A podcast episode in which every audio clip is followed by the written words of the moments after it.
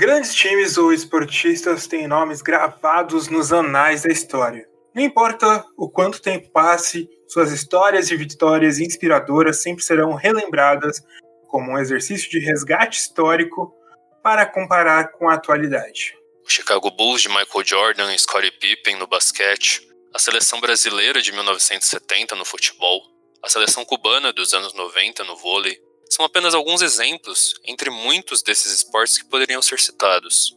E nem sempre vitórias são um marco de suas grandezas. Afinal, até hoje se fala na beleza do futebol da seleção brasileira de 1982 que não venceu, ou do revolucionário sistema da laranja mecânica holandesa.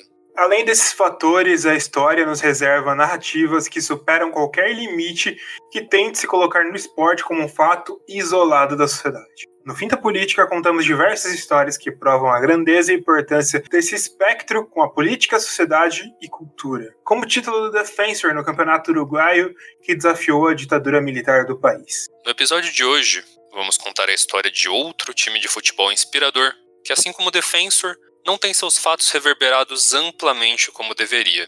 O Start FC da Ucrânia teve uma breve história vitoriosa e até hoje é um símbolo de resistência sob os crimes históricos cometidos pelo regime nazista que aterrorizou o mundo e causou milhões de mortes entre 1933 e 1945. Esse fato inspirou livros, peças e até um filme fictício estrelado por Sylvester Stallone, Michael Caine e Pelé, o Edson Arantes, nos anos 80. Eduardo Galeano, um escritor uruguaio proeminente em sua escrita anticapitalista e um dos personagens que assinou o documento da independência de Porto Rico, também compartilhou os feitos do Start FC em seu livro Futebol, ao Sol e à Sombra.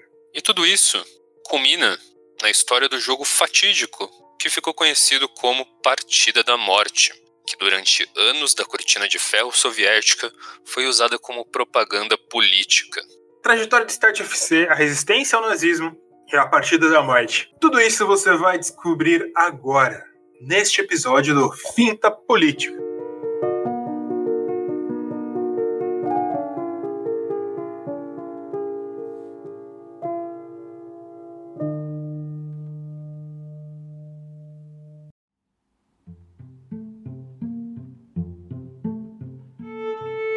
Olá pessoal, quem está falando aqui é o Heitor Facini.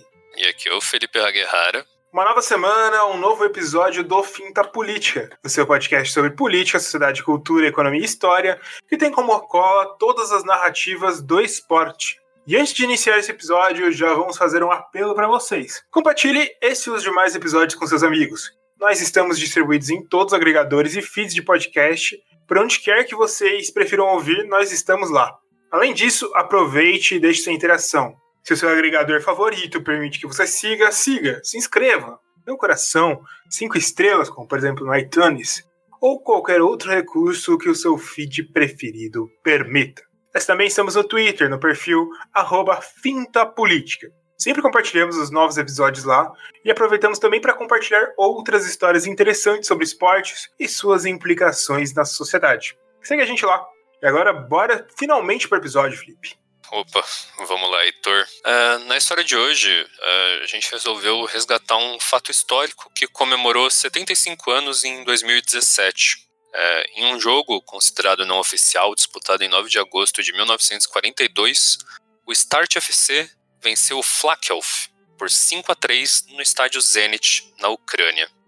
O que parece apenas uma descrição de uma partida amadora, na verdade tem uma carga política enorme por trás. Mais tarde, no decorrer dos anos, ela ficou conhecida como Partida da Morte. Isso porque, de um lado, estava o Start FC, onde estavam atletas, ex-atletas, na verdade, de grandes clubes ucranianos, o Dinamo, de Kiev e o Lokomotiv Kiev. Do outro, no Flakelf, estavam oficiais do exército nazista que tinha ocupado Kiev naqueles anos. E a gente preparou esse episódio justamente para destrinchar sobre esses assuntos que durante muito tempo foram contados de maneira bastante inconsistente por conta da falta de acesso que a gente poderia ter essas informações. E eles eram, na verdade, esses fatos também eram usados primordialmente como propaganda política da União Soviética para simbolizar a maneira com que eles resistiram e a virtude também com que eles resistiram às invasões alemãs. Mas só um pouquinho que antes de entrar na história do jogo, a gente tem que dar um contexto para vocês. A Ucrânia naquela época fazia parte da União das Repúblicas Socialistas Soviéticas, popularmente União Soviética. Até que em 1941, o exército alemão tomou conta da região, incluindo a sua capital Kiev. A abordagem sangrenta e intolerante dos nazistas foi responsável por massacres históricos.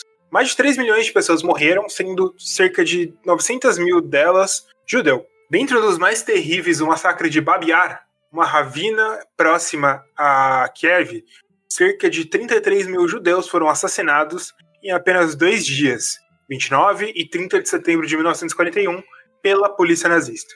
Eles foram levados a um cemitério onde homens, mulheres e crianças esperavam que seriam embarcados em um trem. Eles só descobriram que seriam fuzilados quando passaram a ouvir os barulhos de metralhadoras que eram disparados contra 10 pessoas por vez, levadas a um corredor. Com a Ucrânia ocupada e em guerra, naturalmente os campeonatos de futebol, que já eram febre no país desde 1930, dos anos 30, foram pausados e as equipes foram dissolvidas.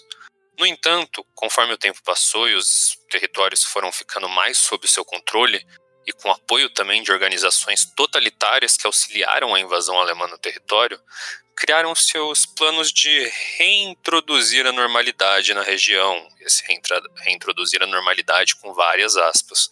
E uma delas foi uma liga de futebol que foi criada e sustentada por Georgi Shvetsov, um antigo futebolista e treinador de um dos times da, dessa liga, o Huk, nesse escopo todo estavam diversas guarnições e organizações do exército nazista, como o o time da Luftwaffe, que era o ramo aéreo das Forças Armadas.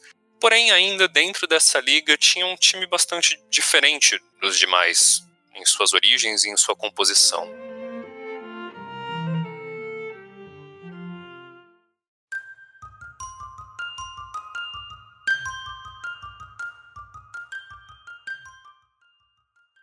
Start FC, que contava com jogadores que representavam uma padaria da cidade. No entanto, esses padeiros não eram quaisquer pessoas. Oito deles eram ex-jogadores do Dinamo Kiev e outros três representaram no passado o Lokomotiv Kiev.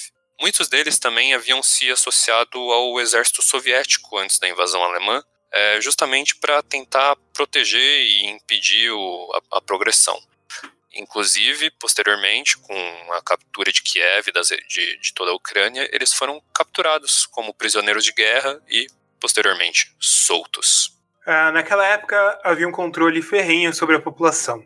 Apenas pessoas de origem alemã conseguiam permissão para abrir negócios, enquanto a grande maioria do povo local, quando não era fuzilada por acusações de serem oposição ao regime ou terem origem judaica, passava fome e sobrevivia com pouquíssimo dinheiro e comida. Em um depoimento para uma reportagem de um canal britânico de TV, o senhor revelou que grande parte da população ucraniana vivia de 200 gramas de pão durante a semana.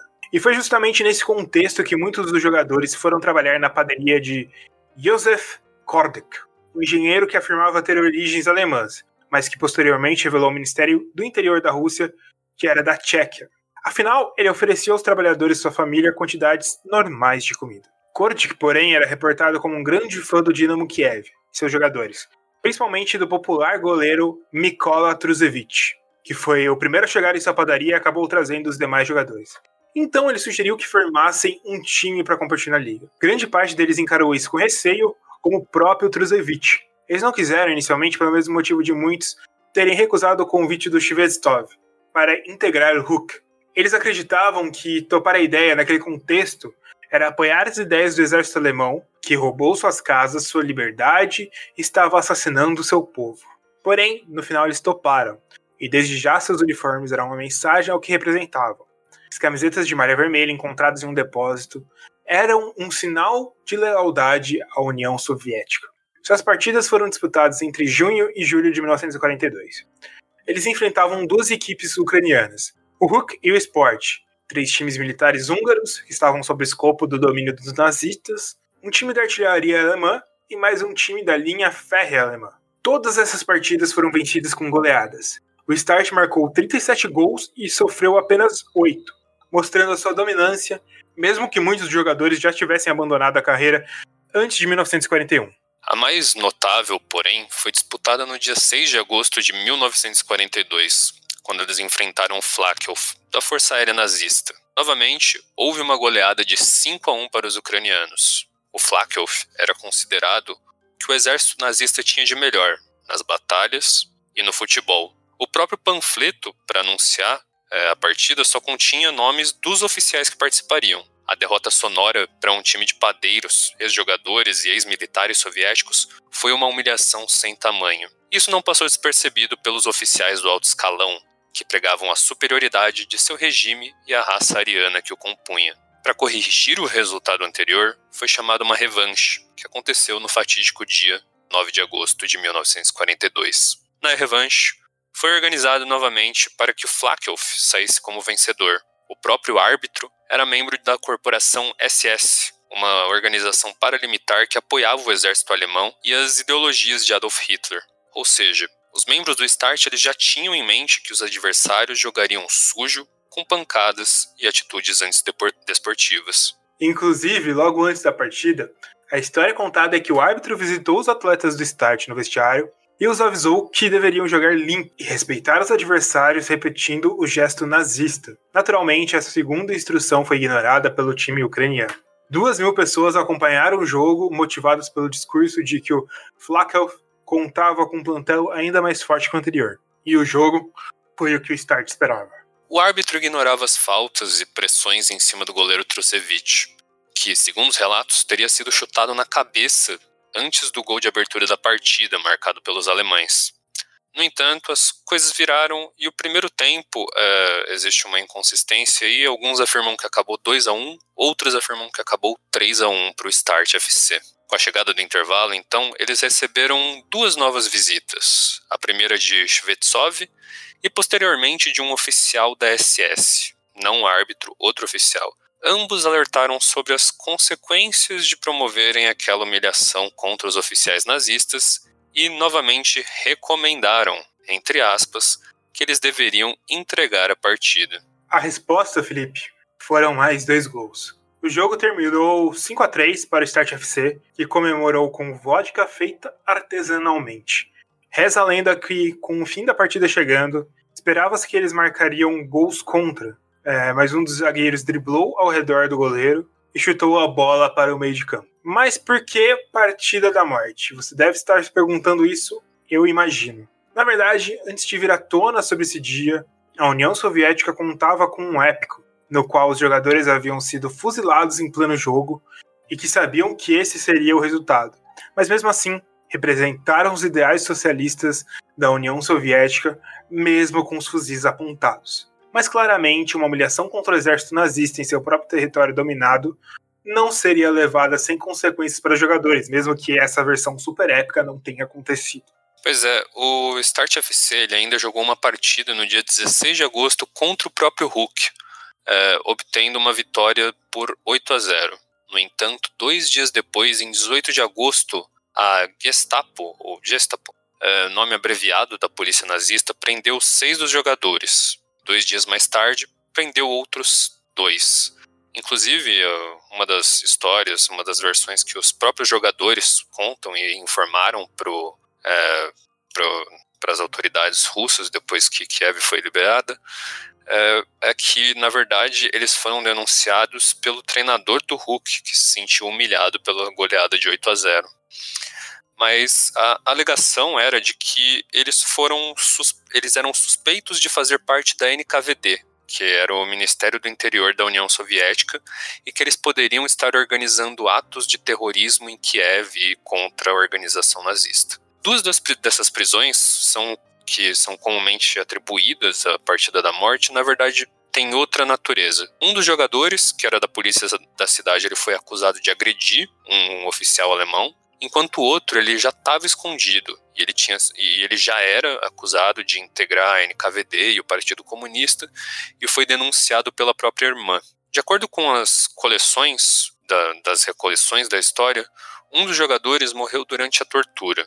Ainda outros três foram fuzilados com tiros nas costas. O atacante Ivan Kuzmenko, o zagueiro Alexei Klimenko e o goleiro Nikolav Trucevic, todos ex-jogadores do Dinamo. Nesse caso, acredita-se que na verdade eles foram colocados no mesmo grupo de prisioneiros que seria executado por ter matado um pastor alemão da polícia, e que não necessariamente houve uma relação com a partida da morte. No entanto, existe também uma lenda de que antes de ser fuzilado, Trucevich teria gritado: O time vermelho nunca vai morrer, remetendo às cores da, do uniforme do Start. Tempos depois, com o fim da cortina de ferro, fatos mais consistentes do que a história contada pela União Soviética vieram à tona.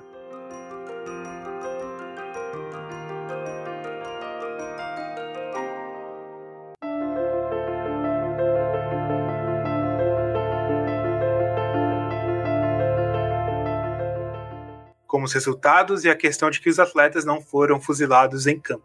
No entanto, com tanto tempo passado, mesmo os atletas sobreviventes contavam versões que não combinavam. Muito disso se acredita por causa do medo, tanto dos resquícios da União Soviética, quanto de possíveis retaliações do movimento nacionalista ucraniano, que ganhou força nos anos 90.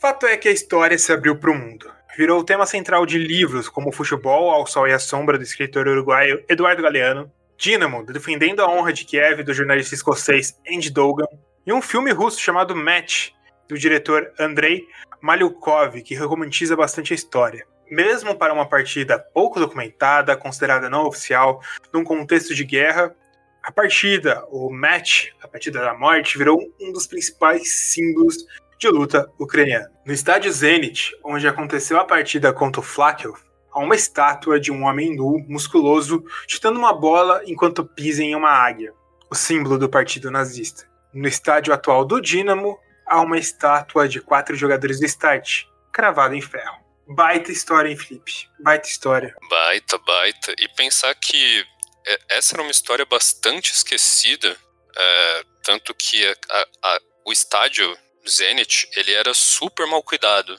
Ele era utilizado pela população como um espaço para área esportiva, mas ele estava bem precário. E, eles, e aquela região ela só foi é, revitalizada né, quando o, um ex-boxeador, o Vitaly Klitschko, que é ex-super campeão mundial, ele e, e, ele também era um político local, até por isso, é, candidato a eleições municipais, ele revitalizou essa região. É, então, é muito boa história. Eu acho que uma coisa que eu mais gostei dessa história, Felipe, é que mostram dois grandes contextos. Primeiro que a gente tem três grandes contextos, na verdade, né? É primeiro o esporte como questão de resistência, pelos ucranianos que estavam sendo invadidos pela política nazista, o partido nazista, pela Alemanha nazista, né? Essa é a primeira grande questão e mostra o esporte como maneira de resistência deles humilhando é, oficiais nazistas. Segundo, é, a crueldade do regime, que demonstra bastante por toda essa história da Ucrânia, por toda a repercussão que tiveram após com o time do Start. E por fim, romantização perante a toda essa história, acrescentando fatos, deixando ela com um tom muito mais épico, para usar como propaganda política, né?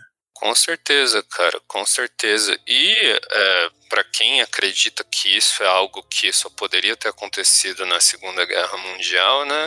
É, a gente teve eventos aqui muito presentes no Brasil e no, nos períodos de ditadura que ocorreram aqui na, na, América do Sul. A gente contou a história do Defensor num episódio. A gente é, sempre relembra na, nas histórias os papéis importantes que times como Corinthians, a democracia corintiana, o, como, como era utilizado o futebol da, da seleção pelo governo Médici nos anos 70. É, então, é, é, a gente sempre tenta observar, pensar que essas maluquices acontecem fora, mas acontecem aqui, né?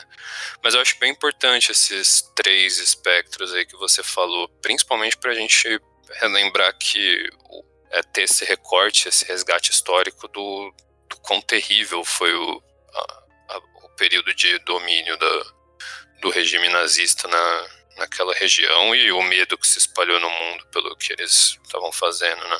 Exatamente, exatamente. É, a gente está com um distanciamento histórico muito grande e eu acho que às vezes essas histórias acabam sendo esquecidas com o tempo, né? É, muito se esquece de que o, o, regime comunista teve um papel muito grande na queda do nazismo, até tentando equiparar os dois, que para mim é um absurdo tremendo. É, e coloca isso muito na conta dos Estados Unidos. Mas eu acho que é importante falar sobre isso para que não existam revisionismos, né, Felipe? Com certeza, com certeza. E importante lembrar até que esse é, essa discussão, né, essa relação entre questão nazista e, o, e a União Soviética dessa época ainda era bem ímpar, porque a gente está falando. É, a gente está falando um período bem próximo ainda, que se eu não me engano ainda estava em questão stalinismo, né? Que foi um período bem sangrento também de, de gulags, tanto que na verdade alguns dos jogadores é, entre essas histórias inconsistentes do Start, nem todos os jogadores do Start foram presos pela polícia é, nazista. Inclusive, alguns deles foram é, caçados né, e, e, acusados pela, pelo KNVD, pelo Ministério do Interior da, da União Soviética, por terem sido considerados traidores. Então, é, é, um, é uma história muito complexa, muito complexa até para a gente contar num, num episódio, em poucos episódios. E justamente por isso existem esses livros. Conta. Com certeza, com certeza. Mas eu acho que nosso papel às vezes nem é tanto explicar o que aconteceu 100%, né? Tentar trazer tudo. É instigar a pessoa a estudar mais. A gente não é dono da verdade, a gente tenta dar contar a história, né? Usar a história para mostrar como o futebol e a política e a cultura e a economia se interligam. Exato, é só para dar o contexto, realmente, aquele era o período do governo Stalin mesmo, no, na União Soviética tinha um outro ponto que eu queria falar que era bem interessante também, que era da influência disso também, de como esses autores trabalharam. O Eduardo Galeano era, era um cara assim que, quando eu olhei as descrições dele e a maneira como ele, ele mesmo aborda o esporte, parece ser bem interessante. Dizem que é, quando ele escreveu esse texto, ele é, o livro, a, qual, qual é o nome do livro mesmo? Futebol, é, Sol e a Sombra futebol, Sol e a Sombra, ele oferece uma crítica bem forte também aos próprios membros da, da esquerda e do socialismo e do comunismo que é, desconsideram o futebol e o esporte como uma ferramenta política tão relevante, veem mais como uma ferramenta de dominação de massas e pão e circo, quando na verdade existe um fato tão incrível como esse do Start FC que evidencia todas as manifestações que se pode ter através dele, né? Exatamente, exatamente. E essa é a nossa função, né, Felipe? Trazer isso à tona. É isso que a gente sempre propôs para trazer dentro do Finta Político, e é isso que continuaremos a trazer, né? Com certeza, com certeza. Fica um fato também curioso. Uh, na, a gente falou do da, que o o Galeano assinou a proclamação de independência de Porto Rico, tem um brasileiro também que assinou. Sério? Sério? É, Amadeu Thiago de Melo, poeta. Show de bola isso, show de bola. Bom, esse foi mais um episódio de Finta Política, esperamos que vocês tenham gostado. É, converse com a gente lá no Finta Política, no Twitter, a gente vai gostar bastante. A gente também tem um e-mail, que é o fintapolitica.gmail.com, e você pode conversar com a gente também. É isso, galera. Falou, é nós, tamo junto, valeu, até semana que vem. Nós.